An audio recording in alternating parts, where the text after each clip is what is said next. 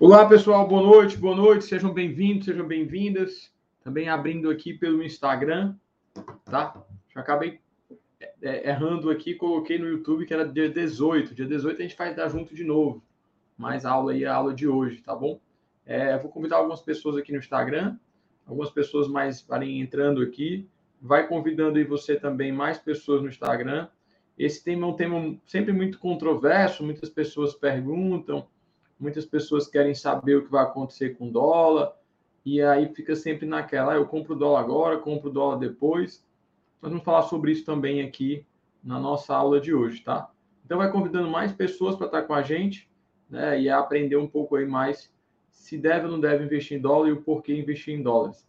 Claro que tem pessoas que têm opiniões contrárias, tá? E aqui não obrigatoriamente é o que eu vou trazer a verdade, é uma opinião. Tem outros investidores que preferem é, não ter ou ter mais ou ter menos, tá? Mas eu me baseio aqui sempre nos grandes investidores aí que eu acompanho, que eu estudo, né? Nas grandes, no sempre buscando aí aprender com os maiores investidores, os maiores investidores do mundo. Beleza? Então vamos convidando aqui mais algumas pessoas. É, só um instantinho, vai convidando aí você também, mais algumas pessoas para estar aqui com a gente.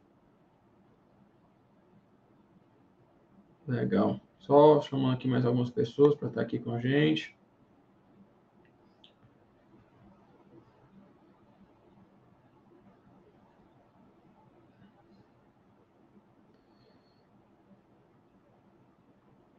Então, bora lá. Algumas pessoas a entrar aqui. A Paula, entrou, paulíssima, né? A Sophie também está aqui, o meu amigo Aprígio sempre me acompanhando. A Ateliê da Crisana também. Vitor, meu amigo Vitor, sejam todos bem-vindos. Como eu sempre falo, toda segunda-feira eu faço é, no YouTube, né? Então, quem quiser entrar no YouTube, também eu estou ao vivo no YouTube. É, que você vai acabar tendo aí uma experiência melhor. Né? Eu vou compartilhar a minha tela, vou mostrar alguns estudos, mostrar algumas coisas e acho que isso vai te trazer um, um maior entendimento, beleza? Então, meu YouTube é Magno Pimentel, é só vir aqui no YouTube que vai estar disponível lá para você também. Eu acabei me confundindo, coloquei dia 18 por algum motivo, sem querer, mas na verdade dia, dia 11, né? No caso seria hoje, tá? Então vamos lá, vai entrando, vai convidando mais pessoas, vamos aproveitando esses é, mais 3, 4 minutos, 3 minutos para a gente tirar alguma dúvida. Se tiver alguma dúvida, com relação aos seus investimentos, com relação é, a alguma outra coisa, pode ficar à vontade. Algumas pessoas têm me perguntado é, como é que eu posso ajudá-las aí em termos de investimento, tá? É, eu tenho duas maneiras de ajudar é, as pessoas, claro, com, além do conteúdo grátis, né, toda segunda-feira, várias pessoas vêm depois e me dão feedback, tem ajudado bastante, tem crescido bastante. Né? Então, tem esses conteúdos grátis que eu faço toda semana, tanto aula aqui no YouTube, quanto a masterclass que acontece às vezes na terça, às vezes na quarta, essa semana vai ser na quarta. Tá? Então, é, vamos dizer, o, o, o é, começo da jornada do crescimento financeiro é você pegar um pouco aqui ou acompanhar o conteúdo grátis que eu trago aqui no YouTube e na Masterclass. Tá? Qual o próximo passo, Maio? Eu tenho um programa que chama de Programa Geração de Riqueza, isso é em parceria com a Febracis, tá? É, o, é o, basicamente é o programa de coaching financeiro da Febracis. É um programa de seis meses que nós te, nós te acompanhamos e nós te ajudamos no teu crescimento financeiro, tá? É um programa bem completo, é, que tem um acompanhamento muito, vamos dizer assim, um acompanhamento muito estruturado para montar toda a estrutura financeira da tua vida, trazendo um planejamento de curto, médio e longo prazo, acompanhando, é, fazendo assim, estado atual das suas despesas, é, orçamento, planejamento de médio e longo prazo, investimentos, é, sessões de coaching, é, que mais? E mentorias comigo. E aí tenho a consultoria individual, tá? Que aí eu já vou atender pessoas que já têm um patrimônio maior, tá? Tem algumas vagas, estou inclusive abrindo, estou finalizando alguns processos e abrindo algumas vagas. Então, se tiver interesse, me chama no direct. Vai ser um prazer conversar com você. E aí tem a consultoria individual, que eu atendo individualmente pessoas que já têm um valor acumulado, né? Assim, a pessoa já acumulou ao longo do tempo um valor é, no banco, numa corretora, ou já tem um dinheiro na corretora, às vezes tem um assessor, mas quer outra opinião, quer aprender mais, quer algo mais focado nos seus objetivos, no seu planejamento, tá? É o que eu faço, tenho certeza que vai te ajudar bastante. Beleza? Então, se você tiver alguma dúvida, já coloca aí.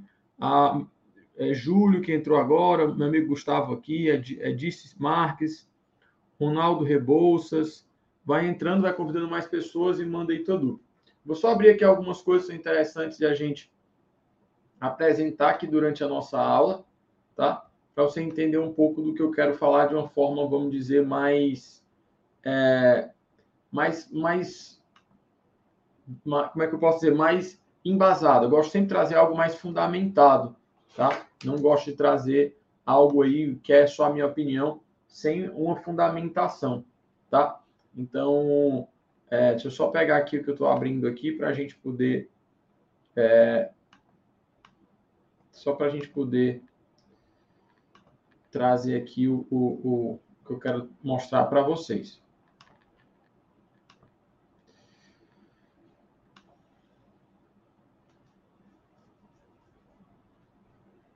Então vamos lá. Mandei tua dúvida, Rosilene também está entrando aí, pode ficar, seja bem-vinda.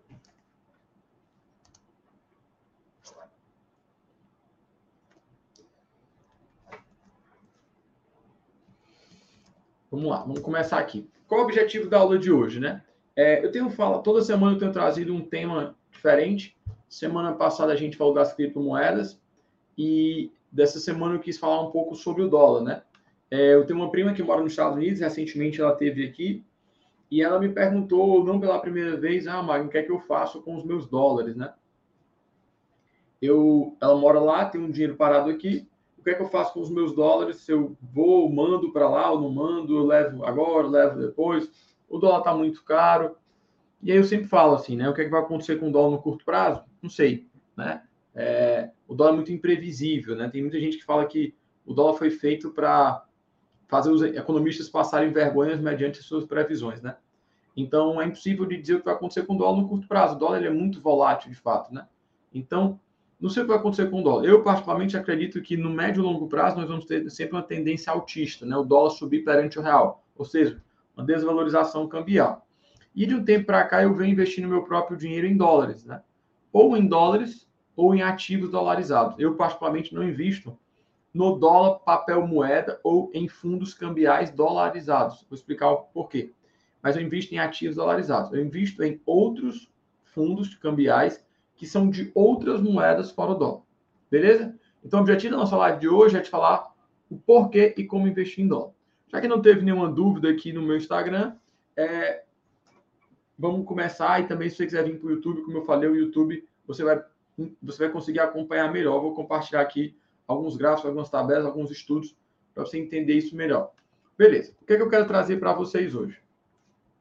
Primeiro, o porquê, tá? De novo, pega o teu caderno, né? O meu está sempre aqui, ó sempre aqui o meu. Você pega o teu caderno, tem várias coisas anotadas, vários estudos, várias ideias. E aí eu queria que você toda semana, de fato, trouxesse um caderno para cá, para que você saiba que toda segunda você está ali acompanhando um novo conteúdo de finanças de investimentos, tá? Meu objetivo aqui é pegar algo que é muito prático e trazer para você. Né? Não é teoria de finanças ou, ou, ou método secreto ou sei lá. Não são estratégias que eu acompanho nos grandes investidores e trago para você. Semana passada, quando a gente falou sobre criptomoeda, tá, a aula está disponível aqui no meu canal do YouTube. Basta você entrar aqui no meu canal, tem um link na minha bio no Instagram. Você vai ver a aula semana passada sobre cripto. É, vocês viram que eu trouxe um fundar. Quem assistiu é, viu que eu trouxe o fundamento porque a criptomoeda faz sentido. Um fundamento macroeconômico, vamos dizer assim. Né? Existe uma impressão de um papel moeda no mundo de forma muito grande. Isso traz dois conceitos, né? é, quando eu, quanto mais eu imprimo dólar, e aí um pouco do que a gente vai falar tem a ver com isso, quanto mais eu imprimo dinheiro, de uma forma geral, menos o dinheiro vale. Por quê? Porque as coisas só têm valor se elas são escassas, né? Interessante que durante, eu acho que no governo Napoleão ainda, o Napoleão comia com, com, com talher de alumínio, né? Alumínio era o metal precioso mais, mais, o metal mais precioso da face da Terra, o alumínio. Depois que o alumínio foi conseguido uma forma de produzir alumínio em larga escala, o alumínio deixou de valer vale praticamente nada, né? Hoje várias coisas são feitas de alumínio, tem valor nenhum. Então o alumínio já foi mais valioso que o ouro. Por que, que ele não é mais valioso que o ouro hoje? Porque ele não é mais escasso. E aí, quanto mais se imprime dólares, né, vai se imprimindo dólar, dólar, dólar, o governo americano se endividando, eu mostrei semana passada isso, mais o dinheiro vai perdendo valor. E aí você imagina que o dólar, que é a moeda mais forte do mundo, está perdendo valor, quem dirá a nossa moeda o real? Quem é um pouco mais velho, né, está nascendo no começo da década de 80, vai lembrar bem da época da hiperinflação, né? O Brasil acumulou aí, é, acho que foi 13, 4 trilhões de, de, de inflação durante a década de 60 até 80. Deixa eu ver se eu consigo achar esse gráfico. É uma coisa bem interessante. É até um valor assim absurdo. É, é um, valor, um valor absurdo que não tem nenhum número que a gente consegue dizer. Tá? Então, então deixa eu ver se eu consigo achar aqui. Tá? Já, já estudei isso também. Aqui, ó. Já tinha, é, chegou a dar, ó, em, em março de 1990, o IPCA, que é a nossa inflação, chegou a 83% quase, né? E o Brasil chegou a acumular uma inflação de centenas de milhões. O que é que isso tem a ver? Isso tem a ver por quê? Porque existe um motivo, um fundamento pelo qual eu devo não investir o meu dinheiro só na minha moeda, né? Principalmente quando a gente tem um país que não é tão rico e, quando, e um país que não é tão estável economicamente, né? É, então, quando eu olho para o dólar e vejo que o dólar está perdendo valor ao longo do tempo, imagina a nossa moeda, né? imagina o real. É, o Brasil hoje é muito endividado, os Estados Unidos é muito mais. Só que os Estados Unidos ele, ele nunca deu calote e nunca chegou próximo da calote. Então ele é a economia mais forte mais segura do mundo. Né? A gente fala que ele tem um selo AAA, né? É AAA, ou seja, é, é basicamente o AAA significa Always Accepted at All Times. Então a, o título de dívida dos Estados Unidos ele é aceito sempre em todo o tempo. Então assim os Estados Unidos emite mais dívida, as pessoas estão comprando mais. Os Estados Unidos emite mais dívida, as pessoas estão comprando mais. E aí, quem mais compra, hoje é a China, é um dos maiores compradores de título da dívida americana. Então, os Estados Unidos continua, apesar de muito endividado, tendo capacidade de se endividar cada vez mais. E aí, apesar de a moeda da, da economia americana estar valorizando, tem alguém financiando o, vamos dizer, o endividamento americano. O que é, que é a vantagem disso? Ele continua podendo crescer, né, investir nele mesmo, né, investir no crescimento econômico, apesar do endividamento e as economias continuam ajudando ele, né? Assim, ajudando entre aspas, comprando o título dele. Já a gente no Brasil, a gente não pode estar emitindo dinheiro, dinheiro, dinheiro, porque para a gente emitir dinheiro, nós vamos ter que é, nos endividar cada vez mais. E o Brasil não é AAA, né? Não é aceito todas as vezes, em todo o tempo.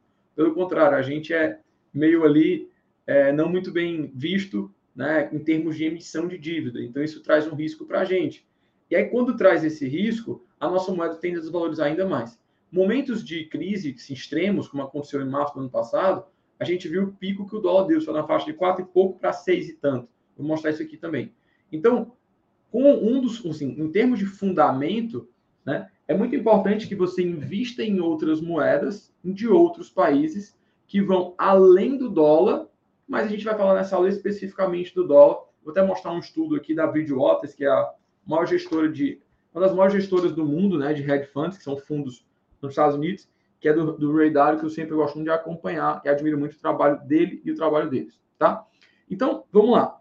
É, para a gente ser bem objetivo, acho que já deu para fazer uma introdução. O a Pris falou, foi interessante a movimentação dos fundos de ouro dolarizados. Eles subiram a proporção que as ações caíram nisso. Vou mostrar também, muito bom, Apris. Eu tenho um fundo, não vou mostrar o de ouro, vou mostrar o de dólar. Tá? Eu tenho o de ouro, o dólar eu não tenho mas eu vou mostrar o de, o de dólar. Outra aula a gente fala sobre o ouro e aí eu mostro o de ouro, tá? Então, vamos lá, vamos entender o porquê na prática é importante você não investir só na sua economia e principalmente se a gente tiver uma economia pequena, relativamente frágil, né, ou uma economia não tão desenvolvida, a gente ter dinheiro só na nossa economia. E aí vamos falar especificamente do dólar. Primeiro, o dólar é uma forma de se proteger. É um, investir, ter dólares é uma forma de se proteger da desvalorização do real perante o dólar, tá? Então, assim, hoje, muitos países, por exemplo, a Argentina, não se mede mais a riqueza em pesos argentinos. Se mede a riqueza das pessoas em dólares. Você não negocia um ativo imobiliário, tipo uma casa, um imóvel, um terreno, em, em pesos argentinos. Você negocia em dólar. Por quê? Porque a, o peso argentino perdeu muito valor contra o dólar. E a nossa moeda, ao longo do tempo, ela tem perdido valor contra o dólar por diversos aspectos, depois eu vou explicar um aspecto específico. Então, beleza. Então, investir fora do Brasil, especificamente em dólares, é uma forma de se proteger. Segurança, primeiro é segurança. Como assim, Mário? Os Estados Unidos é a economia maior e mais forte do mundo, tá? Querendo ou não, eles sendo muito endividados, continuam podendo se endividar e as pessoas continuam financiando o crescimento dele. As outras economias continuam financiando o crescimento dele e injetando dinheiro lá na economia dele. Então, o dólar é a moeda mais forte do mundo e serve como lastro. Teve um ponto interessante, na década de 40 existia uma, foi feito um acordo que chamou Acordo de Bretton Woods. E esse acordo de Bretton Woods dizia que para cada dólar ou cada real que cada país fosse emitir, você precisava ter o equivalente em ouro. Tá? Então, se eu emitisse um, um, um. Década de 40, não. Foi antes. Na década de 40, foi quebrado o padrão ouro, aí virou o padrão dólar-ouro, e na década de 70 foi quebrado pelo Richard Nixon o, o, totalmente o padrão o padrão dólar-ouro. E aí, toda emissão do mundo de dinheiro, toda emissão de dólares nos Estados Unidos passou a ser lastreada no próprio dólar. Então, o dólar é meio que o lastro da economia do mundo. Então, antes a gente tinha o ouro, hoje a gente tem o dólar, tá? Então, o dólar, ele é meio que o lastro de todas as emissões de, de dinheiro do mundo. Você tem que ver, ah, quanto que você tem em dólar. Segunda forma de se proteger, se você quer investir em dólares, é quem tem passivos em dólares. A gente ouve muito falar de ativos, né? Ah, compre ativos, tem que ter uma estratégia de comprar ativos, mas todos nós temos passivos, né? Ou seja, nós temos despesas. Passivo, no caso, se a gente fosse olhar nosso balanço patrimonial, poderia ser passivo circulante e passivo não circulante. O que é passivo não circulante? É aquele passivo que eu tenho que pagar em até um ano, né? Então, esse é o passivo circulante. O passivo não circulante é aquele que eu tenho uma dívida ao longo do fim, que demora mais de um ano para eu ter que pagar. E aí tem pessoas que têm passivos em dólares. Por exemplo, vou fazer uma viagem para os Estados Unidos eu vou ter uma despesa em dólar. E aí é interessante você começar a se planejar. Você quer viajar para os Estados Unidos? Você quer mandar o seu filho morar nos Estados Unidos? Você quer ir morar nos Estados Unidos? Tá, daqui a quanto tempo você vai? E aí você vai dizer, quanto é que vai custar essa viagem em dólares hoje? Ah, eu faria uma viagem para os Estados gastaria 5 mil dólares? Tá, então daqui a um ano, daqui a dois anos, é interessante que você já pense na possibilidade de o dólar estar muito mais caro que o real e aí ficar muito mais caro a viagem. E aí você pode argumentar, Magno, mas se o dólar cair, o que, que acontece? Eu perdi dinheiro? Não, porque a viagem também ficou mais barata. O ponto principal é se proteger do risco. Tá? Qual é o risco? É o dólar valorizar muito perante o real, o preço de todas as coisas subirem, porque está tudo dolarizado, e aí aquele seu, seu gasto em dólar, aquele seu passivo em dólar ficou muito mais caro, porque você tem muito menos dinheiro para comprar a mesma quantidade que você, de dólar que você precisa. Então, investir em dólar é uma forma de se proteger quando você tem despesas em dólares. Por exemplo, uma viagem, um intercâmbio, dívidas pessoais e dívidas empresariais e custo de vida em dólar. Vou dar um exemplo desse caso da minha prima, que eu disse, ela mora nos Estados Unidos, ela já tem há um bom tempo esse dinheiro aqui, ela sempre fica, leva não leva, leva não leva, mas o dólar está caro, não vou levar agora. O dólar está caro, não vou levar agora. Isso já faz um tempo, ela me falou que desde três e pouco, três reais e pouco, ela fica nisso, e o dólar agora Deixa eu só ver quanto é que tá o dólar agora. Tá? Vou pegar o dólar oficial aqui, tá? O dólar contra o real. O dólar tá 5,54. Então, desde 3 e pouco, ela tá nesse movimento. Eu tenho um outro caso de uma cliente que é, foi morar nos Estados Unidos há mais ou menos uns 10, 11 anos atrás. E aí, nesse período, o dólar, só pegar aqui mais ou menos quanto era. Ó, há 11 anos atrás, deixa eu pegar aqui 10 anos atrás, é uns 11 anos atrás, ó dia 12 de novembro de 2010. Tá? Um pouquinho antes aqui, ó. É, outubro de 2010. Tem que estar bem sensível aqui. Ó, 8 de outubro de 2010. Estou apanhando aqui. aqui. 29 de outubro de 2010. O dólar era 1,70. Então, ela foi mais ou menos nesse período, final de 2010, começo de 2011. O dólar era um e pouco. Hoje o dólar está 5,54. Né? O que, que acontece?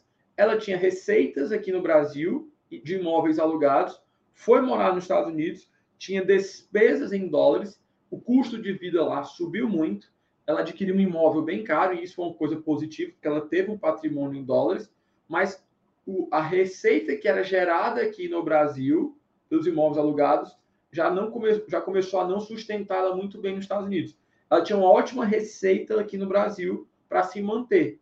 mas quando ela transformava o real em dólares, não dava muita coisa. Aí ela estava numa possibilidade de ficar entre os Estados Unidos e o Brasil, alugando o imóvel dela lá nos Estados Unidos, aí sim, aí ela recebeu um aluguel bom, muito bom lá, quando transformasse em dólar, a renda dela ia ficar muito grande, aí beleza. Por quê? Porque ela adquiriu um ativo em dólares, mas ela tinha muitos passivos em dólares. Qual foi o erro? Ela não ter, talvez lá no começo, transformado esse receita recorrente dela, que sustenta ela em dólares, sustentava ela em dólares, ela deixou em real. E aí ela perdeu aí mais ou menos de um e tanto até 5,50 e pouco. Lembrando que o dólar chegou aqui, ó. Recentemente o dólar bateu aqui, ó. 5,73 em 8 de maio de 2020, tá? Então é muito importante pensar o seguinte, eu gosto muito de falar que é pensar o contrário. Eu, um dos grandes investidores que eu gosto de acompanhar, o Howard Marks, ele é, um, ele é um gestor de um fundo americano que chama Oak Tree Capital, ele é o fundador da Oak Tree Capital. E ele fala que você ter resultados diferentes no mercado financeiro, você tem que pensar ao contrário, né? Ele fala que é o contrarian investor, né? Você tem que ter o pensamento ao contrário. Se você faz o que todo mundo faz, você está pagando caro pelas coisas. Então você tem que pensar ao contrário. Eu gosto de pensar ao contrário. Então, por exemplo, aí eu tenho um, quero fazer uma viagem daqui a cinco anos, tá? Qual o risco? Qual, onde é que está o meu risco? O meu risco está no dólar subir muito, tá? Então eu estou comprando já hoje. Eu tenho dinheiro no fundo, que a maior parte desse fundo 70% desse fundo é em dólares, todo mês eu coloco um valor lá. E aí eu não quero saber muito o que vai acontecer com o dólar, com dólar perante o real. Eu estou protegendo o risco de não conseguir fazer a viagem. Então, a viagem daqui a cinco anos, eu calculei que eu preciso mais ou menos de 5 mil dólares hoje. Todo mês eu coloco um valor e aí eu vou meio que completando isso. Talvez tenha algum momento que eu preciso, se eu colocar o mesmo valor, eu compre mais ou menos dólares, porque o dólar subiu ou desceu. Então, eu penso ao contrário, não penso em ganhar dinheiro com isso. Eu penso em me proteger do risco de não ir. Porque eu não sei o que vai acontecer com o dólar. Se eu pegar nos últimos cinco anos, se eu pegar, tá, vou até compartilhar a tela para mostrar como é bem assim, fazer a avaliação é bem mais simples do que às vezes a gente imagina, tá? Deixa eu compartilhar aqui a minha tela com vocês para ficar bem, bem, bem didático aqui o que eu quero falar. Compartilhar aqui. Eu estou apanhando aqui do sistema aqui, que eu já estou acostumado a usar, mas vamos lá. Aqui no próprio canal, próprio site do YouTube, ó, escrevi USD barra BRL, USD é, é, o código da moeda dólar e BRL é o código da real. Se eu pegar nos últimos cinco anos, ó, era 3,15 um, um dólar. O dólar hoje está 5,54. É claro que aqui eu teria que tirar a inflação dos Estados Unidos e tirar a inflação do Brasil. Ah, eu estou fazendo uma, uma avaliação é, simplificada, tá? teria que tirar a inflação do Brasil e a inflação dos Estados Unidos. Como a inflação daqui foi muito maior, é, muito provavelmente o dólar ainda sim se valorizou perante o real? Então eu tenho aí que era 3 e pouco, passou para 5,54, subiu aí, sei lá, 70% mais ou menos, tá? Então eu preciso me proteger dessa possível alta no futuro. Eu acho que o dólar pode estar tipo 10 reais daqui a 5 anos, talvez. É possível, tudo depende muito do que vai acontecer com a economia americana e com a economia brasileira, tá? Então, de novo, é uma forma de você se proteger se você tem passivos em dólares. Ah, Maio, como assim? Se você tem despesa nos Estados Unidos, você vai fazer despesa nos Estados Unidos de viagem, de intercâmbio. Se você, você é uma empresa que, que importa, você importa e aí você tem que pagar o, o seu fornecedor fora, não obrigatoriamente nos Estados Unidos, porque toda transação é, mundial é feita em dólar, né? Que é a história do dólar comercial. Beleza. Então eu preciso me proteger, certo? Terceiro ponto que é importante é a desvalorização do real perante o dólar. Tá? E aí entra um ponto muito importante que é você proteger o seu patrimônio. Isso serve como uma proteção patrimonial. Por quê? Como eu disse, a economia americana é mais forte do que a nossa, ela é uma economia que está sendo muito mais financiada do que a nossa, e é uma economia que cresce muito mais do que a nossa. O mercado de capitais é muito maior, existe muito mais pessoas financiando. A economia americana existem empresas muito maiores, tá? E aí você pode, você vai colocando o seu dinheiro lá, você vai estar se protegendo o, seu patrimônio, possível desvalorização cambial e até de uma apreciação do crescimento econômico dos Estados Unidos que o do Brasil, tá? Então, é muito importante você ter essa clareza, essa convicção que você precisa proteger o seu patrimônio. Mas quer dizer que eu devo colocar todo o meu dinheiro nos Estados Unidos? Não. Existem alguns gestores que também gosto muito aqui no Brasil de fundos que falam um ponto seguinte: ó, os Estados Unidos está caro, o Brasil está barato. E aí a bolsa brasileira, quanto mais o dólar sobe, a nossa bolsa vai meio de lado, é, a bolsa fica mais barata. Por quê? Porque, na verdade, a gente tem que avaliar, basicamente, é, a bolsa em dólares. Porque a maior parte dos investidores do Brasil, é, os investidores assim, na bolsa brasileira, eles são investidores estrangeiros. Então, o grande volume de dinheiro está em dólares na bolsa. O dinheiro vem dos Estados Unidos, transforma para real e o cara vai comprar ativos na bolsa. Tá? Os investidores vão comprar ativos na bolsa. Só que, porém, é, por outro lado, eu tenho só esse, eu tenho esse risco de ficar só na minha economia, e como eu disse, ainda mais na economia nossa, que não é uma economia tão, é, não é economia tão sólida, tão, não tem tanta credibilidade é, no mercado internacional. Tá? Então, é uma forma de você proteger o seu patrimônio. E aí, se você for pegar é, pessoas muito ricas, né, é, que chamam de, de que, o é, que chama de esqueci o nome agora, é, é, high, é high net worth, na high net worth indivíduos, né? São indivíduos de alto patrimônio, de alta riqueza. O que é, que é recomendado? Que esses caras tenham 40% pelo menos do dinheiro fora do Brasil. Porque o cara já tem uma riqueza tão grande que ele não está mais tão preocupado em ganhar muito mais. Ele está preocupado em proteger da perda, de uma possível perda, tá? de uma possível desvalorização do, do real perante o dólar. Tá? Então, Magno, precisa ter 40%?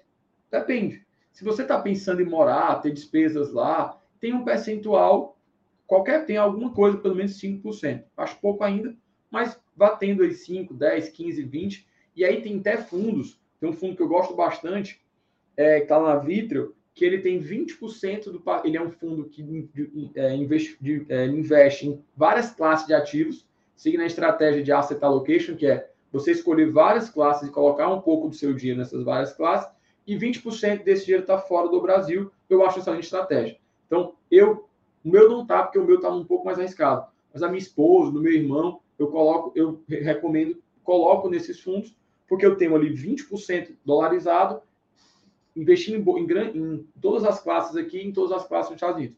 Isso traz uma segurança e um potencial de ganho bom, tá? Então, é uma forma de você proteger o seu patrimônio. Recentemente eu vi um post, eu não tenho certeza se está 100% correto, tá? Mas que era, era que mostrando que 90 e poucos por cento do patrimônio do, do, do Safra, que o cara mais rico, que foi o cara mais rico do Brasil, é, do Safra, do, do Jorge Paulo Lema, estava pelo menos 90% nos Estados Unidos. E aí, eu, assim, em dólares, na verdade. E aí, eu, provavelmente é verdade, por quê? Porque eles acabam tendo, por exemplo, o Jorge Paulo, com certeza, a maior parte da riqueza dele está em ações da Ambev lá, da, da, da Embev, né? Não está no Brasil. Então, muito provavelmente é. Como também o, o, o, o Safra também tem muitos negócios fora do Brasil. Então, você vê que os grandes investidores eles sempre têm uma posição em dólares, né? Para proteger o patrimônio. Beleza, então outra forma, outro que eu falei. O outro ponto é o aumento do custo de vida, né? É, quando o dólar vai desvalorizando perante o real, o que, que acontece?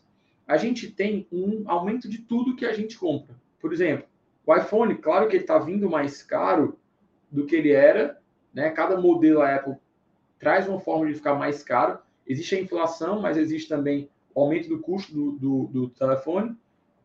É, o iPhone ficou muito caro ao longo do tempo. Eu já estava vendo um é 15 mil reais, 14 mil reais, né? O, o, começa a partir de 10 mil reais. Então ficou muito caro. Então, assim, se eu tenho um iPhone e quero trocar o meu iPhone por outro iPhone para manter o mesmo modelo que eu tenho, ou o último modelo, eu vou ter que cada vez tirar mais reais para comprar o iPhone, mais reais para comprar o iPhone. Mesmo que eu vá comprar fora do Brasil, eu vou precisar de mais reais para comprar o mesmo equipamento que eu tinha. Então, assim, você tem um carro importado, três anos depois, você vai vender o seu carro. É, e quando você for comprar o carro novo, o mesmo carro, você vai ter que talvez para o dobro do dinheiro. Tá? Por quê? Porque o preço do carro subiu muito e ainda subiu mais para ser dolarizado. Tá? Então, uma parte do que, uma boa parte que nós consumimos no, no dia a dia, a nossa cesta de compras, ela é dolarizada, né? Por exemplo, eu sempre falo brincando do óleo de soja. Quem vai no supermercado e faz compra, viu que o óleo de soja subiu muito de preço. Por quê? Porque a soja é uma commodity, é cotada em dólares. Quanto mais caro o dólar, mais se exporta a soja do Brasil para fora do mundo, para fora do Brasil. Tá? Então a gente acaba tendo um aumento em dólares. E acontece assim, um aumento do custo de vida em dólares, por causa do aumento do dólar. Computador, estou falando com vocês, tem uma ring light aqui, a ring light acho que foi o melhor investimento de todos. Mesmo que eu comprei uma, quando eu fui, quando eu fui comprar outra, tinha tipo dobrada de preço. Se a pessoa soubesse, eu tinha comprado vários ring lights para vender depois, né? Porque ficou muito caro. E é claro que teve a demanda, mas também teve o aumento do dólar. E aí teve um ponto interessante, é, não, é, não foi positivo, mas é um, um serve de aprendizado, que existe um, um, um, no mercado, no Brasil, existe basicamente assim, os dois principais indicadores de inflação é o IPCA, tá? Isso é muito importante que você entenda, tá? Porque tem muita gente que é, fica sempre repetindo, eu já falei isso outras vezes, mas eu vou falar aqui, repetindo, ah, eu sou conservador, sou conservador, sou conservador, o seu dinheiro está aplicado no banco em algo muito pouco rentável, que está perdendo muito da inflação, tá? E aí as taxas de juros do teu dinheiro, quanto o teu, quanto teu dinheiro rende no banco, hoje é uma taxa muito baixa perante o que já foi e perante a inflação. E aí você tem um ganho real negativo, tá? Isso é outra, isso é outro motivo de o dólar se valorizar contra o real, se bem que está melhorando. Beleza. Mas o que eu quero dizer esse do ano passado, no ano passado principalmente, a gente teve um ponto muito muito interessante que aconteceu, um fenômeno foi como o dólar subiu demais, os dois principais indicadores de inflação, é, como eu falei, é o IPCA e o IGPM. O IGPM é um, é um IPCA medido pelo governo, pelo IBGE, é o índice oficial de inflação, e o IGPM é medido pela FGV. O IGPM ele tem um aspecto muito dolarizado dentro dele. 40% do IGPM é o que chama de índice de preço ao atacado. Ou seja, quando você vai comprar, por exemplo, coisas no atacado ou coisas de construção civil, de reforma, tudo subiu de preço demais. Existe um componente dolarizado muito grande dentro dessas coisas. E aí o dólar tem um, desculpa, o GPM tem um componente muito do, um componente muito forte do dólar. Foi o que aconteceu com o GPM. O GPM disparou 30, 30 e poucos por cento. E aí que foi o que aconteceu com o aluguel. Quem tem imóvel alugado, né, ou que tem, ou que é inquilino ou que é proprietário, para quem é inquilino ficou muito ruim, porque teve momentos que o GPM subiu 30 ou 35%. E aí você pagava, por exemplo, mil reais, você pagou 1.300. Você pagava dois mil, você pagou 2.600. Se, sua, se sua empresa pagava 10 mil de aluguel, você passou a pagar 13 mil de aluguel. Tá? E aí, se você não conseguiu renegociar com o proprietário, você teve um custo muito elevado. Por quê? Porque, é, é, porque o, o, dólar subiu muito, o GPM é dolarizado, e aí subiu muito o, o custo do aluguel. E aí tem um ponto que serve como uma proteção. Eu não botei aqui lembrei. Algum tempo atrás eu atendi uma cliente, isso serve principalmente para todo mundo que é. Vou dar dois exemplos práticos. Serve para todo mundo que é empresário, tá? Você que é empresário, fica muito atento a isso. É, há uns sete anos atrás, mais ou menos, eu tinha uma sorveteria com meu irmão. E aí a gente tinha uma gelateria, e foi para produzir aqueles sorvetes italianos, todos muito bons. E aí eu me lembro que o principal, o, o insumo mais caro que nós tínhamos era uma pasta de pistache. E aí toda vida que o dólar subia, essa pasta de pistache subia muito, né? E eu me lembro que a gente fazia o sorvete, colocava ele escondidinho lá no canto e não oferecia para provar ele, a não ser quem já pedia. Por quê? Porque ele era um custo muito elevado. E aí, outro caso que é interessante você entender, de uma, foi de uma cliente minha, que ela, que ela tem uma empresa que produz chá, tá? E ela, na verdade, ela invasa o chá. Ela pega a, a, a, folha, né? Acho que o, o, nome, o nome é o chá mesmo, coloca dentro daquele saquinho e aí invasa aquilo.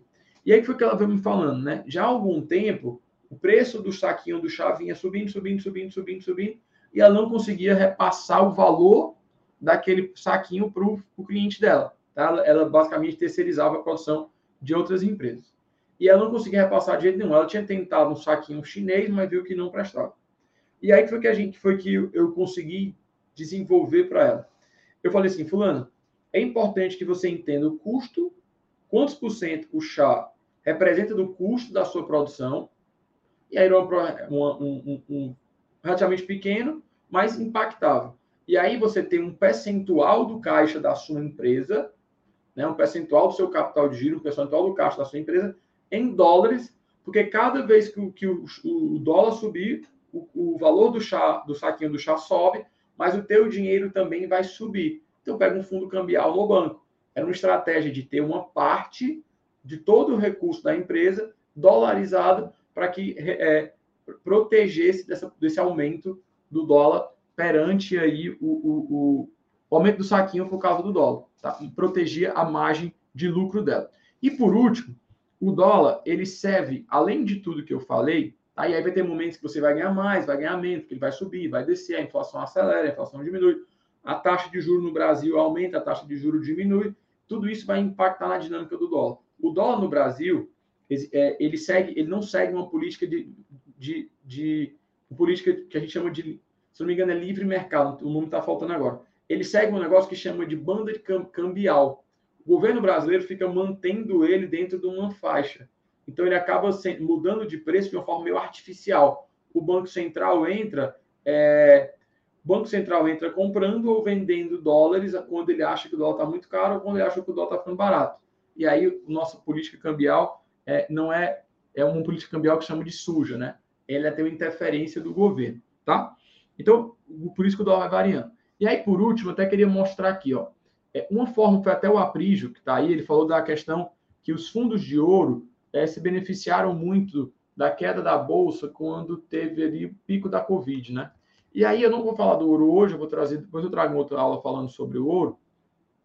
É, mas para te mostrar como você poderia, como, como que isso aconteceu. Eu vou compartilhar a minha tela aqui de novo, tá? E aqui está um pouco mostrando assim, se eu tivesse investido em dólares ao longo do tempo contra teu CDI, tá? Teu CDI foi muito melhor, né? Se eu tivesse o CDI, esse aqui é um fundo de dólar da Votorantim, tá? Não é recomendação, é um fundo que tem um histórico bem antigo, desde 2005 até hoje. Se eu tivesse deixado meu dinheiro no aplicado no, no 100% do, do CDI no banco, teria sido melhor ficar lá do que ficar no, nesse fundo.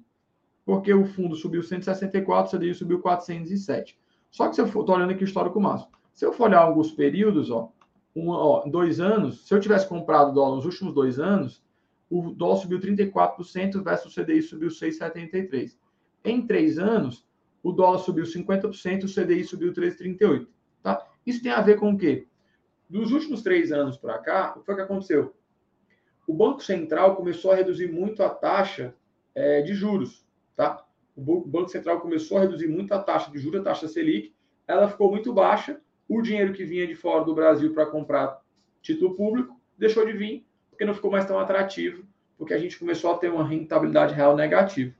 E aí está aqui o impacto, ó.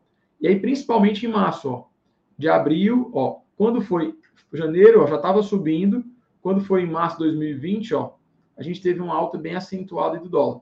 Quando começou a ter o risco de Covid no mundo, nos Estados Unidos, na China, que foi um pouco antes do Brasil, ó, ele subiu até bater aqui, ó, chegou a subir 62% o fundo cambial.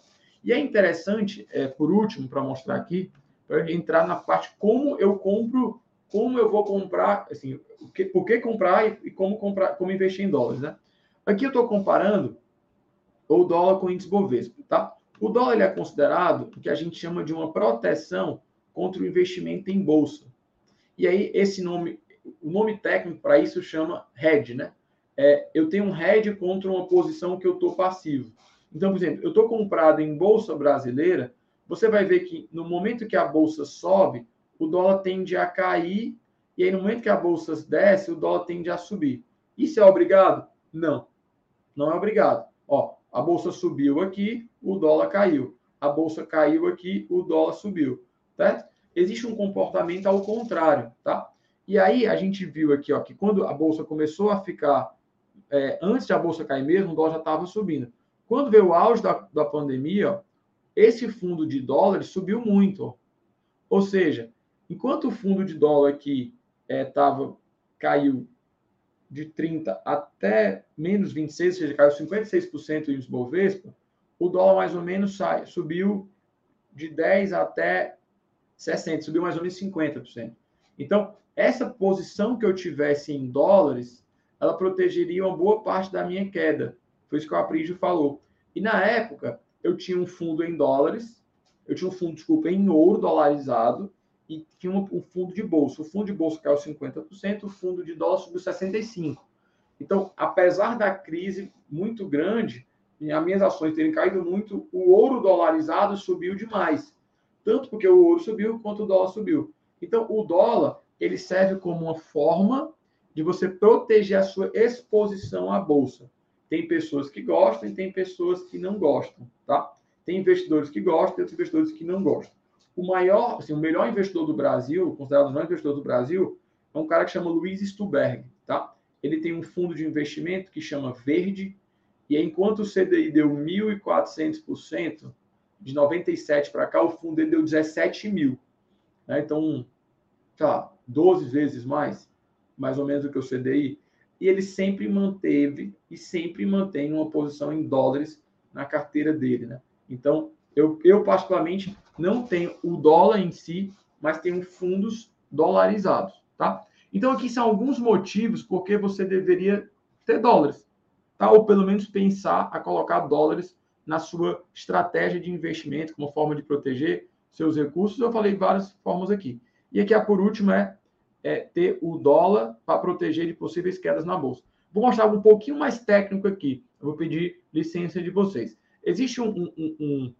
e aí, de novo, ó, o, o, o, risco do fundo de dólar, além de assim, o dólar subir 50% e o Bovespa subir 28%, o risco, entre aspas, né, que é medido pela oscilação do, do, da, daquele ativo, o dólar foi 16% do, e da bolsa 30%. Então, eu tive muito mais retorno no dólar com risco de volatilidade mais baixo, né? Oscilação mais baixa. Aí, voltando aqui para um pouquinho mais técnico, vou pedir para vocês. Existe um indicador que a gente aprende em finanças que chama correlação. Correlação é como uma coisa se comporta contra a outra, basicamente. Quando você tem duas coisas que se comportam de forma muito parecida, a correlação vai de menos 1 a 1. Então, se eu tenho uma correlação menos 1, eles se comportam completamente ao contrário. Se eu tenho correlação 1, eles se comportam completamente iguais. Por que, que eu estou falando disso? Porque é, é fundamental você entender disso para que você consiga diversificar bem a sua estratégia de investimento. Porque se eu compro um fundo que tem, que tem, quando eu comparo ele com outro, ele tem uma correlação muito próxima a 1, não vai ajudar muito na diversificação.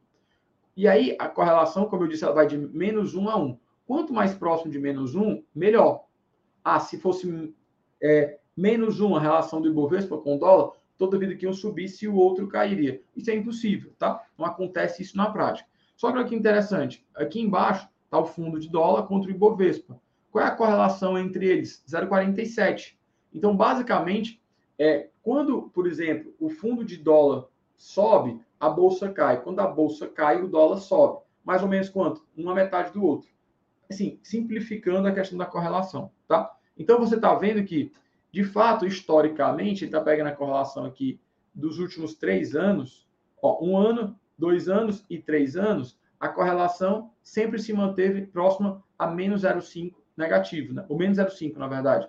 E aí isso mostra que eles sim, eles sim se comportaram de forma diferente. Então, te ajudaria a ter um bom retorno aí, assim, uma proteção do teu do risco de a bolsa cair, o dólar subir. Não é que você deixe perder, é que você tem que pensar no seu patrimônio total. Vou dar um exemplo. Imagine que eu tenho 100 mil reais, tenho 30 mil aplicado em bolsa, tenho 5 mil aplicado em dólar, 6 mil aplicado em dólar, por exemplo. A bolsa caiu 50%, os meus 30 viraram 15 e os dólares subiu 60. Os meus 6 mil viraram 9.600. Então eu perdi 15, mas ganhei 3.600 na outra ponta. Então, na verdade, a minha perda foi mais ou menos 12, tá? 11,400. Foi um pouco menor, porque o dólar amorteceu essa, essa perda, beleza? Então, por isso que você deve entender isso para montar sua estratégia de investimentos, tá? Beleza, aí vamos lá. Deixa eu só ver se eu mostro uma coisa aqui interessante, se eu achei aqui para mostrar para vocês.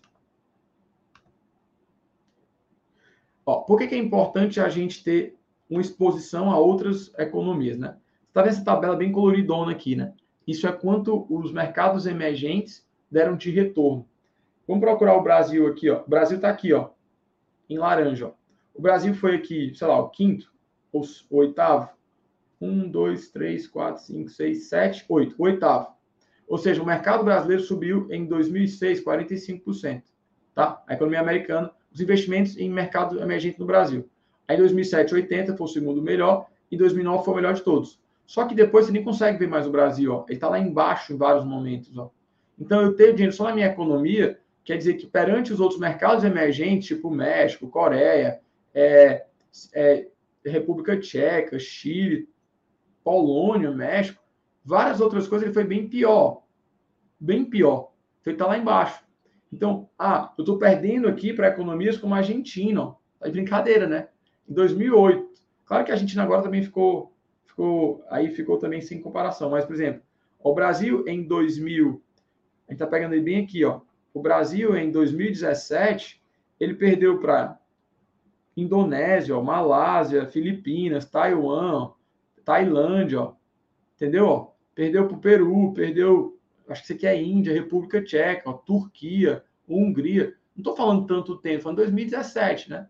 Se eu pegar agora 2020, onde é que está o Brasil aqui? Tenho até medo de achar. Ó. Em 2020, o Brasil está em penúltimo. Perdeu para a Colômbia, para o Paquistão, para a Hungria, para a Rússia, para a Tailândia, para a Polônia, para a Turquia, para a Índia, para o Peru, para o Chile. Foi uma economia pior do que todas as outras economias, entendeu?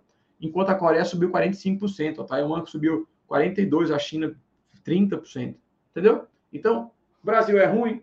Não. É você tem que saber que precisa diversificar, tá? E ter o seu dinheiro espalhado em outras economias.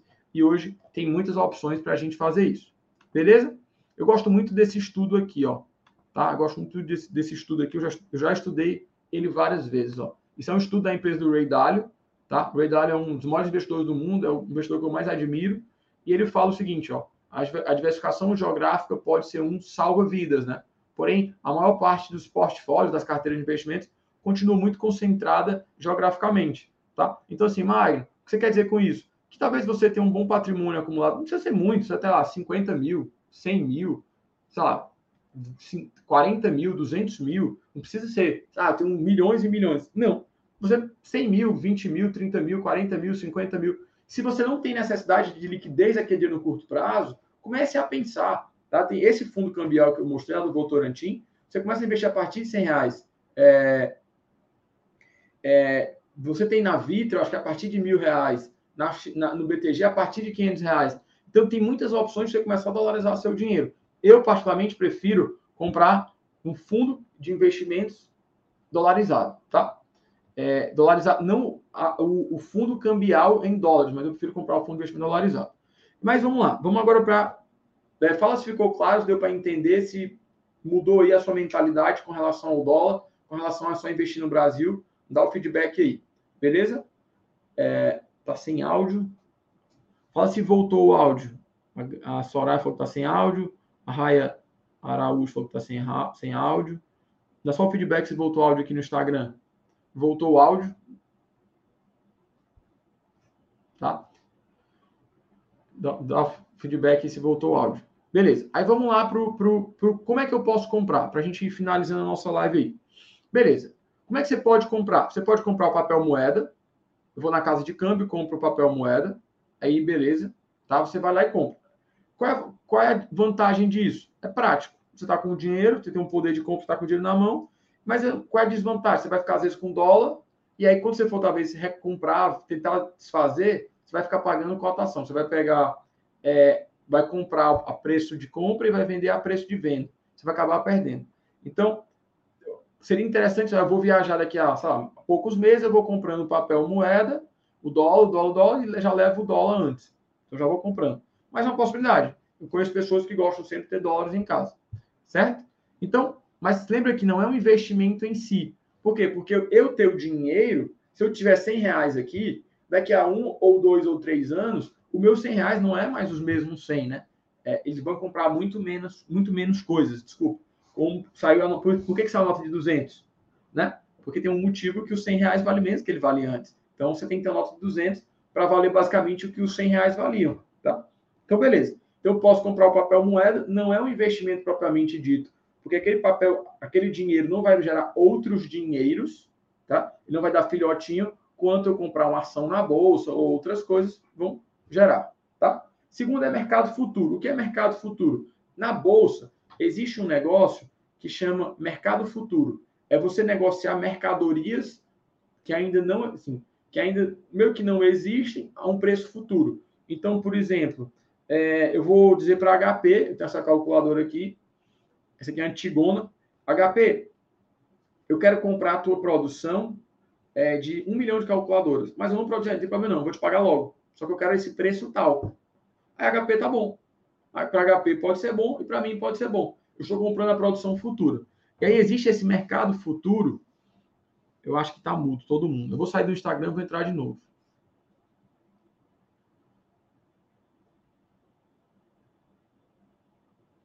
Vê se voltou pessoal aqui do Instagram.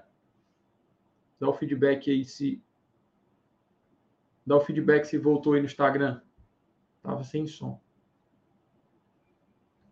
Por algum motivo. Então, assim, é, é, o que é que eu posso fazer? Eu posso. Mercado futuro, existe contrato futuro de dólar. O que é que as pessoas estão achando? Elas estão especulando se o dólar vai subir ou se o dólar vai cair. Se o dólar, se eles especulam que o dólar vai subir, eles vão comprar um dólar hoje mais barato do que eles acham no futuro, para no futuro pegar e vender, botar dinheiro no bolso, ou usar esse dinheiro para pagar uma dívida, para fazer alguma coisa, tá? Não recomendo que você faça isso. É uma coisa complexa, é uma coisa que envolve muitos riscos e é mais para quem já tem um grande negócio, tá? É mais para quem tem um grande negócio. Vou sair aqui do Instagram, vou entrar de novo, que está sem som. É, é mais para quem tem um grande negócio ou para quem precisa pro se proteger de uma, de uma, de uma, de uma valorização, de, de uma, de, deixa eu voltar aqui no Instagram. Tá? É mais para quem já tem um grande negócio que precisa. Estou é, voltando aqui no Instagram para ver se volta o som. Faz um tempinho que está sem som aí. Beleza. Então, mercado futuro, não recomendo que você faça, vai ser complexo. Tem gente que gosta de operar em contrato futuro de dólar. Eu vejo mais pessoas que perdem do que ganham. Por quê? Porque é um mercado muito grande, um mercado muito grande de muitos investidores profissionais. E aí você está entrando com pouco dinheiro e com, sem nenhum conhecimento, ferramenta, tecnologia, é, metodologia, você vai acabar perdendo. Então, principalmente é para quem já tem um negócio que precisa se proteger. Ah, eu comprei uma mercadoria que veio dos Estados Unidos. Ou para você que já, ou para algumas pessoas que já especulam nisso, tá? Beleza. Terceira forma de você investir são os fundos cambiais. Tá? Foi aquele fundo que eu mostrei. Aquele fundo é um fundo da, do Votorantim, da BV, que é uma empresa de investimento do Grupo Votorantim, que ele tem esse fundo há muito tempo. Esse fundo está tá lá na hora, mano. Você pode comprar lá. No BTG tem um fundo cambial, na Rico tem um fundo cambial, na Vitro tem um fundo cambial. O que é, que é importante você ver? Basicamente, o custo desse fundo. Quanto mais barato o fundo, melhor. Tá? Pessoal, me dá o feedback aí se no Instagram voltou o áudio, beleza? Estava sem, tava sem áudio. Então, o fundo, quanto mais barato ele for, melhor. Por quê? Porque, basicamente, ele vai acompanhar a variação do dólar e aí é importante que você veja é, o custo do fundo para que você pegue um fundo barato. E liquidez, para que quando eu queira sair do fundo, eu saia rápido. Então, basicamente, o fundo cambial são fundos que investem em outras moedas. Qual o objetivo desse fundo? Acompanhar uma moeda ou uma cesta de moedas, tá? Então, assim, existe um fundo cambial em dólares, que você coloca o seu dinheiro e vai acompanhar muito de perto o dólar. Ele não compra a moeda, ele compra os contratos futuros de dólar negociado na bolsa. Tá? É uma possibilidade de você investir em dólares. Eu falei que eu não tenho esse tipo de fundo, porque como aquilo que eu disse, ele não me gera lucro, ele me gera um lucro perante o real. Mas se eu for, por exemplo, ah, eu quero comprar uma casa nos Estados Unidos, ou vou fazer uma viagem, ou ter uma despesa para pagar, ele não vai me ajudar a ter tantos ganhos, tá? Eu tenho esse tipo de fundo, eu tenho um fundo da Vitro que ele investe em libra, em franco e euro. Por quê? Porque fora, fora é, Fora o dólar, as quatro principais moedas mais fortes do mundo são Libra, Iene, Franc e Euro. Então, o que é que me protege? Eu tenho real, eu tenho o dólar contra o real. O dólar me protege do real. Mas o que é que me protege da desvalorização do dólar perante as outras moedas do mundo? Nada. Então, eu tenho Libra, Iene, Franc e Euro. Também é um fundo cambial. Tá? Também é um fundo cambial. Beleza. Então, a forma tem na XP, tem na Rico, tem na Vitrio, tem no BTG, tem na Orama, tá? Então, tranquilo. Outra forma de você investir em dólares, aí já começa a entrar uma forma um pouco é, meio indireta, tá? Que é você investir em ativos dolarizados. Por exemplo, eu posso pegar o meu dinheiro botar, e abrir uma conta nos Estados Unidos, colocar todo o dinheiro lá na conta do, do Banco dos Estados Unidos. É uma forma. Tem muitos investidores que fazem isso porque precisam ter liquidez em, ou muitas pessoas que fazem isso porque precisam ter uma liquidez em dólares. Só que o que acontece? As coisas nos Estados Unidos também sobem de preço.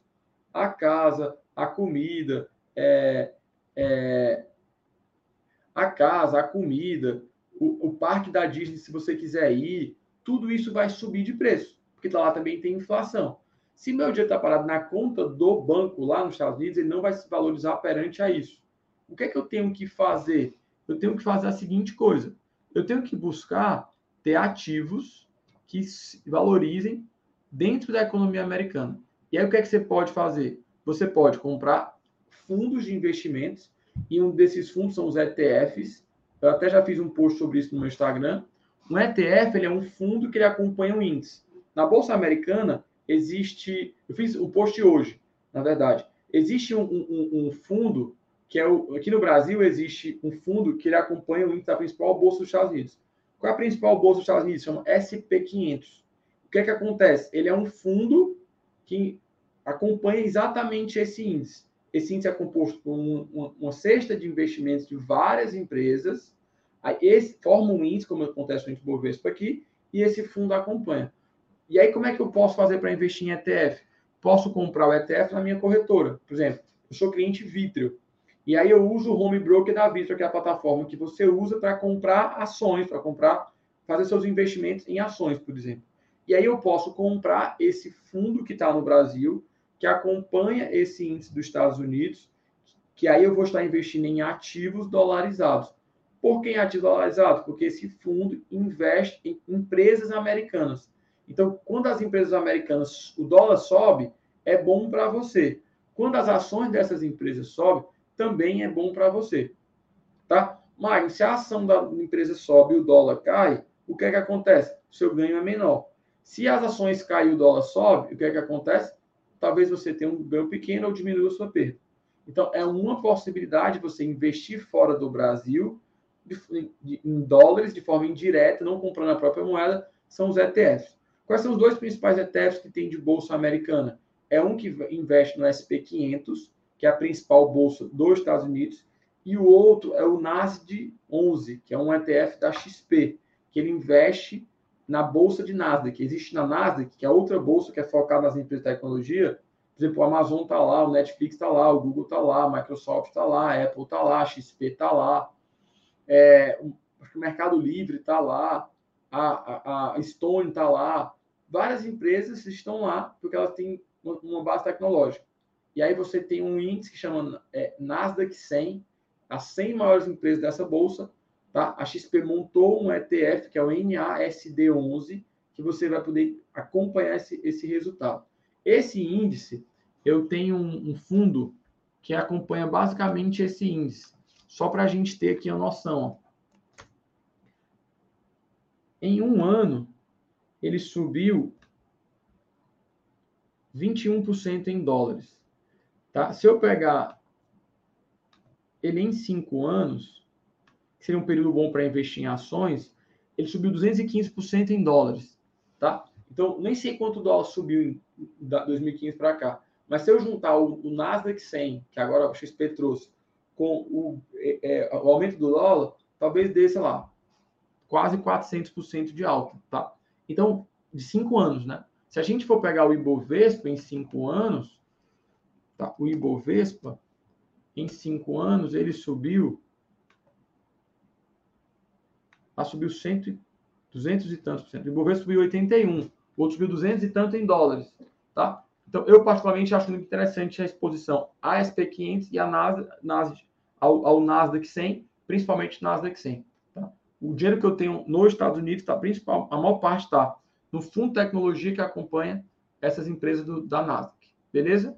Então, beleza, você pode ir lá na sua corretora, entra no site da corretora, faz uma conta na corretora, é, entra no home broker procura o ETF. E existe o IVVB11 e existe o NASD11 para que você aprenda o que são e possa se expor em dólares, tá? Lembrando que não são isso que eu estou falando, não são recomendações.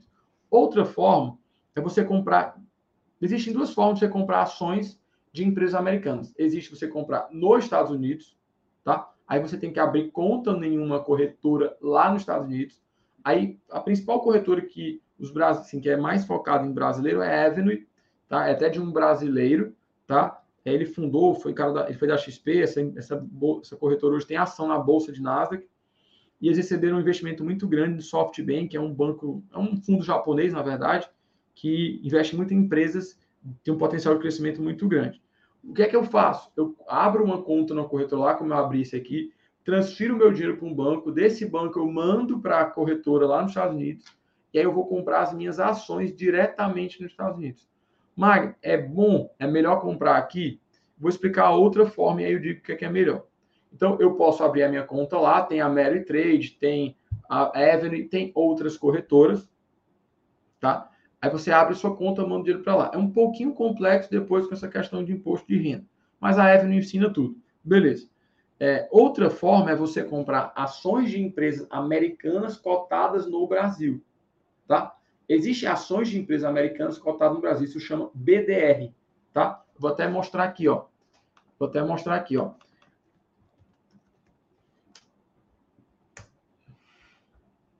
Ó, eu tenho, eu tenho as B10 da Apple, tá? Quanto foi que a Apple se comportou hoje? Ó? Ela começou o dia com 78,69 e fechou com o dia com 78,43. Basicamente, ela terminou no 0 a 0. Se eu pegar quanto foi que as ações da Apple se valorizaram ao longo desse ano, ela estava 68, começou o ano 68, está agora subindo 14,43. Se eu pegar em cinco anos, eu não tenho tanto tempo assim. É, ela estava ali mais ou menos há cinco anos atrás, ó, era 9 dólares. Hoje ela é 78 dólares, né? Então ele está falando que ela multiplicou, sei lá, por 8, subiu é, 736%, multiplicou por 7,36 vezes o teu dinheiro. Beleza, é uma forma de você entrar lá na sua conta da corretora, você vai escrever esse nome aqui, ó, APPL34, e você vai ver a BDR da Apple, que é o quê? Que é a ação da, a ação da Apple cotada na Bolsa do Brasil, tá? Então você também pode fazer isso. Tá aqui, ó, a PPL 34. Tá? Você também pode fazer isso, comprar ações de empresa americana. O que foi que eu fiz? Eu tenho Apple, tenho Coca-Cola, mas foi que eu fiz? Eu comecei a estudar as empresas, companhias americanas. Eu falei assim, rapaz, isso é muito complexo. Eu não tenho essa expertise de avaliar tão bem, tá? De avaliar tão bem as ações das empresas americanas. É difícil, a regra tributária é outra. É difícil, é diferente. Aí o que foi que eu entendi? Eu disse assim: quem é o maior investidor do mundo de ações? É o Warren Buffett. Eu preferi comprar as ações da empresa do Warren Buffett. Então, hoje eu tenho um fundo que esse fundo compra as ações da empresa do Warren Buffett. Aí eu imaginei, putz, o Warren Buffett é o maior investidor da história, o maior investidor de ações da história. Tá? É um cara que eu estudei ele, que eu acompanho, que eu admiro ele, e eu sei do resultado que ele teve ao longo do tempo.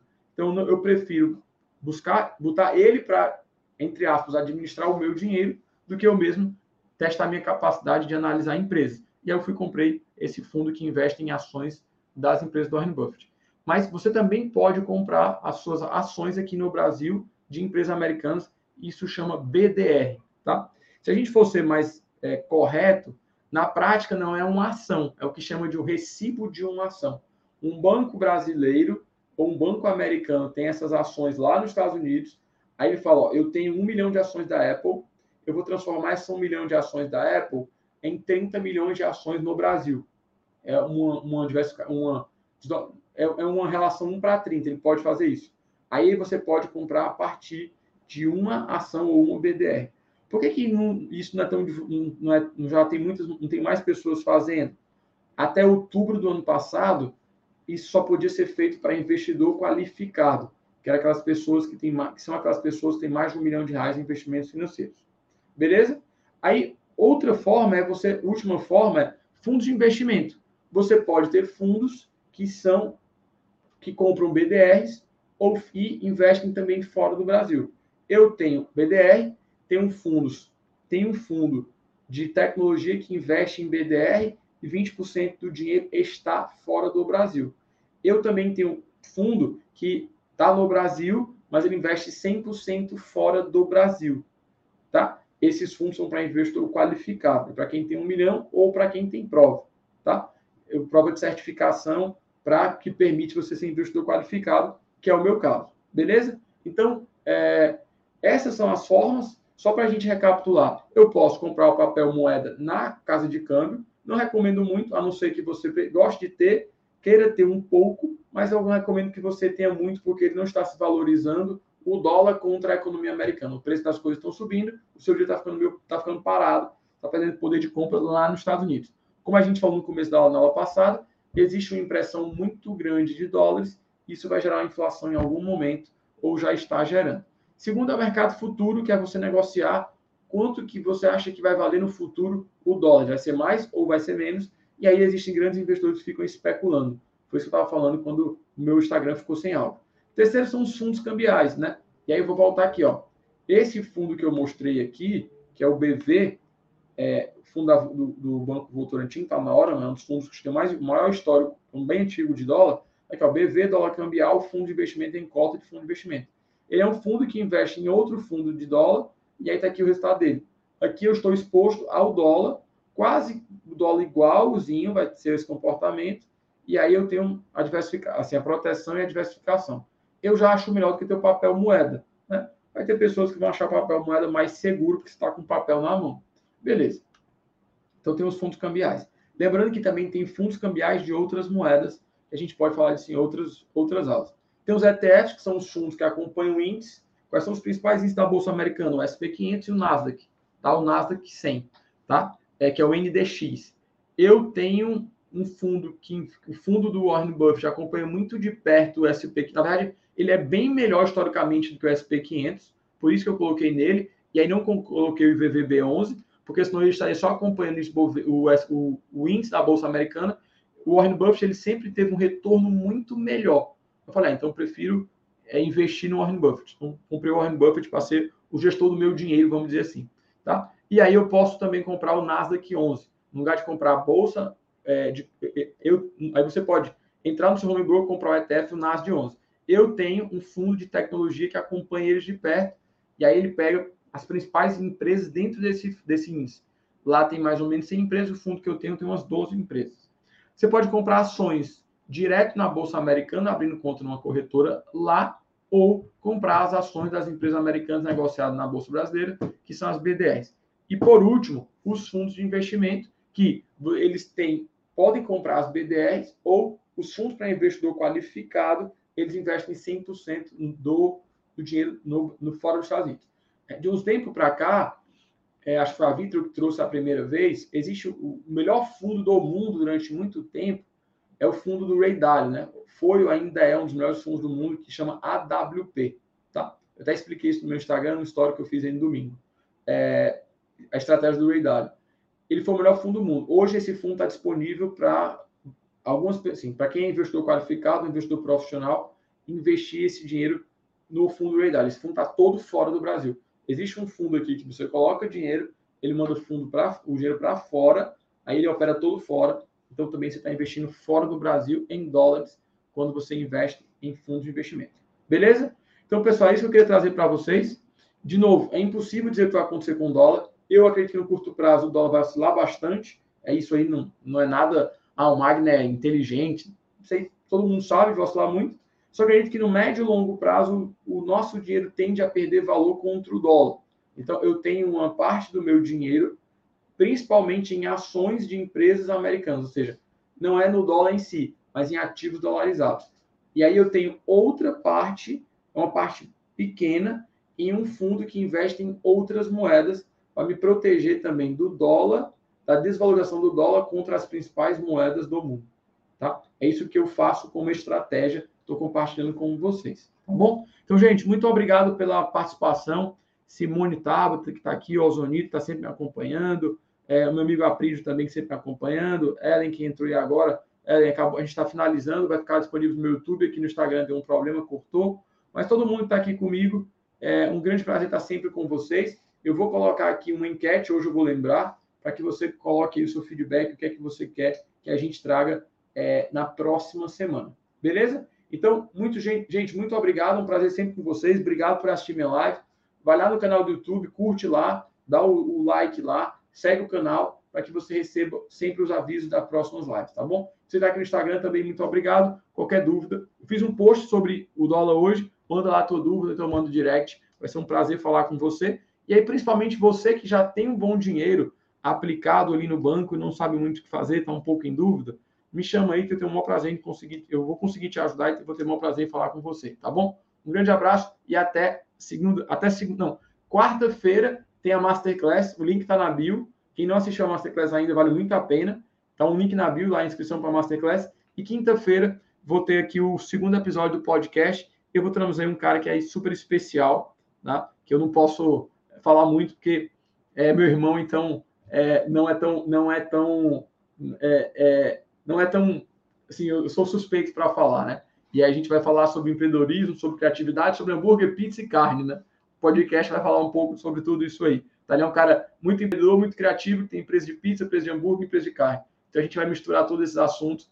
Com certeza vai ser um papo bem legal aí com ele, tá bom? Gente, um grande abraço, um beijo aí para vocês, boa noite. E aí sempre um prazer estar aqui com vocês. Deus abençoe, boa semana para todos e bom feriado até amanhã. Bom feriado amanhã. Valeu.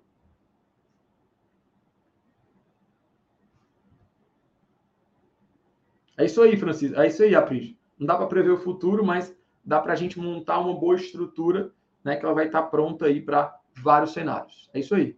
Valeu, meu irmão. Um abraço. Tudo de bom para vocês e até a próxima.